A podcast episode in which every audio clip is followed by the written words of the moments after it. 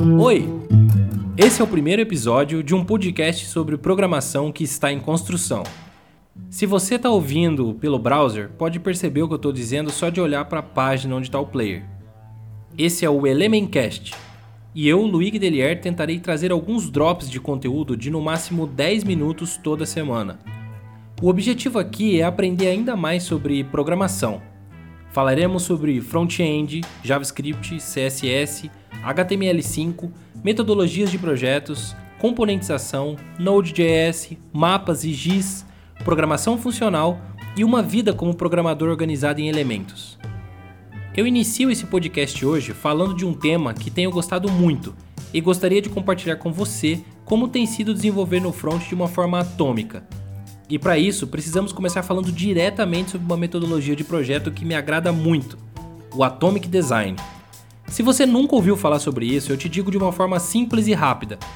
Atomic Design nada mais é do que uma forma de desenhar projetos, seja na documentação, no layout, na forma com que criamos os testes, como separamos os arquivos nos diretórios, como pensamos nas funcionalidades do programa, na forma com que vamos reusar o código, entre outras coisas. Existem diversas outras formas de fazer isso. Algumas bem conhecidas são DDD e Solid. E você pode até ter lembrado do famoso MVC também. Porém, ele não entra nesse caso, já que o padrão MVC não é um design pattern propriamente dito. Eu escolhi o Atomic Design porque me deparei com o fato que eu consigo levar essa maneira de pensar para quase qualquer coisa que esteja relacionada à forma com que eu programo algo. Durante os próximos episódios, nós conversaremos a fundo sobre como funciona isso e teremos uma série especializada no tema. Descobriremos qual é a melhor tecnologia para usar e como chegar na conclusão de que nosso software precisa ser componentizado, atômico e reativo. Nas próximas semanas também eu teria aqui comigo alguns amigos que nos ajudarão a entender ainda mais alguns dos temas que eu citei logo no início. Nesse primeiro episódio eu irei explanar superficialmente os conceitos básicos de Atomic Design mas para isso, precisamos de teoria e vamos ter que voltar um pouquinho nos tempos da escola para falarmos sobre um assunto muito antigo, mas completamente atual. Segundo a Wikipédia, em física e química, modelo atômico é todo modelo científico que se usa para explicar os átomos e seus comportamentos. No século V a.C., alguns filósofos defendiam o atomismo, pois acreditavam que dividindo a matéria em pedaços cada vez menores seria possível encontrar partículas que seriam invisíveis ao olho humano. E segundo esses pensadores, os átomos filosóficos vêm em uma variedade infinita de formas e tamanhos, cada uma delas sendo indestrutíveis, imutáveis e cercadas por um vazio onde colidem com outras partículas ou se reúnem em algo que hoje nós chamamos de moléculas, organismos e matéria. Partindo desse princípio, nasceu a proposta de que o todo se compõe não só de átomos ou partículas indivisíveis de natureza idêntica.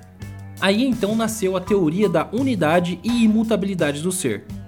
Acredita-se que vácuo e matéria, desde a eternidade, interagem entre si, dando origem ao movimento, e que os átomos apresentam as propriedades básicas de forma, movimento, tamanho e impenetrabilidade e por meio de choques entre si dão origem a outros objetos. Um desses filósofos defendia que a matéria era descontínua.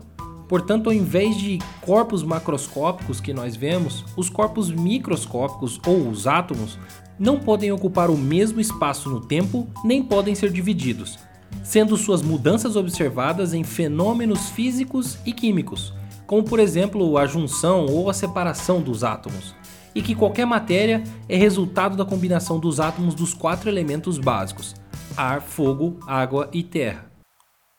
Tá, e o que, que programação tem a ver com isso? O criador do Atomic Design, Brad Frost, desenhou cinco camadas básicas de divisão, unindo todo esse conceito aí que você ouviu agora. No pensamento dele, nosso software pode ser separado por átomos, moléculas, organismos, templates e páginas. E há pouco tempo atrás, estudando um pouco mais sobre essa metodologia, eu encontrei lugar para mais dois elementos, os bósons e os quarks. Eu vou explicar um por um, relaxa. Um átomo é um elemento mínimo presente numa interface gráfica. No mundo dos componentes, eles são os labels, os inputs, os campos de formulário, botões, títulos, radio buttons, parágrafos, etc. Uma molécula são dois ou mais átomos mantidos juntos para funcionarem com um propósito único. Nesse exemplo, uma molécula seria então um input junto com um botão que juntos têm a função de busca numa interface gráfica. Naturalmente, um organismo são duas ou mais moléculas que começam a moldar a navegação e a leitura do conteúdo nessa interface. Aumentando o exemplo, a molécula de busca ao lado da molécula de navegação e do átomo de logotipo fazem parte do organismo header. Bom, você já deve ter entendido que estamos falando cada vez mais sobre a abstração da interface, né? Os templates consistem em vários organismos combinados para formar as páginas. E as páginas são uma evolução natural dos templates, ou seja, são os layouts em si. Lembra que eu disse que encontrei o caso de uso para mais dois elementos? Então, os bosons são aquelas coisinhas que fazem uma grande diferença no visual e legibilidade de uma interface. Eles não precisam ser literalmente visíveis, pois eles são abstratos, como as paletas de cores, as fontes, as animações e aspectos ainda mais invisíveis de uma interface como uma grid. Um quark nunca é encontrado isoladamente. Isso significa que um quark só existirá quando existir um elemento completo, como por exemplo quando precisamos enviar um feedback para o usuário, como uma barra de progresso, uma barra de rolagem, validações nos formulários, hints, dicas, tips de ajuda e etc. Imagina agora que tudo isso junto na mesma página tem uma vida própria, um escopo muito reduzido e uma capacidade natural de interagir entre si. Como cada item desse é um componente vivendo no seu app, você precisa ter um orquestrador, digamos assim. E é aí que entra o conceito de controle de estados imutáveis e reatividade entre todos os componentes, Afinal, quando você clicar no átomo de botão que está dentro da molécula de busca, o organismo de conteúdo precisa ser atualizado dentro do template de pesquisa para renderizar a página com o resultado. Tá, acho que agora você deve estar tá pensando que é coisa pra caramba para controlar e que é muito difícil abstrair tudo isso e começar a pensar desse jeito. Bom, eu preciso te dizer que não. É bem pelo contrário. Imagina que, como eu disse agora há pouco, o mundo funciona assim. A natureza rege tudo isso dessa maneira. Então cabe a nós darmos continuidade na forma natural da vida dentro do nosso mundo digital. Quando você fizer isso, vai começar a perceber e será natural a aplicação de vários conceitos de programação funcional, que falaremos em breve. Funções puras, códigos explícitos, escopos mínimos, reatividade natural, componentização obrigatória e também da coisa mais desejada de todos os programadores e gestores de TI: reuso de código de verdade.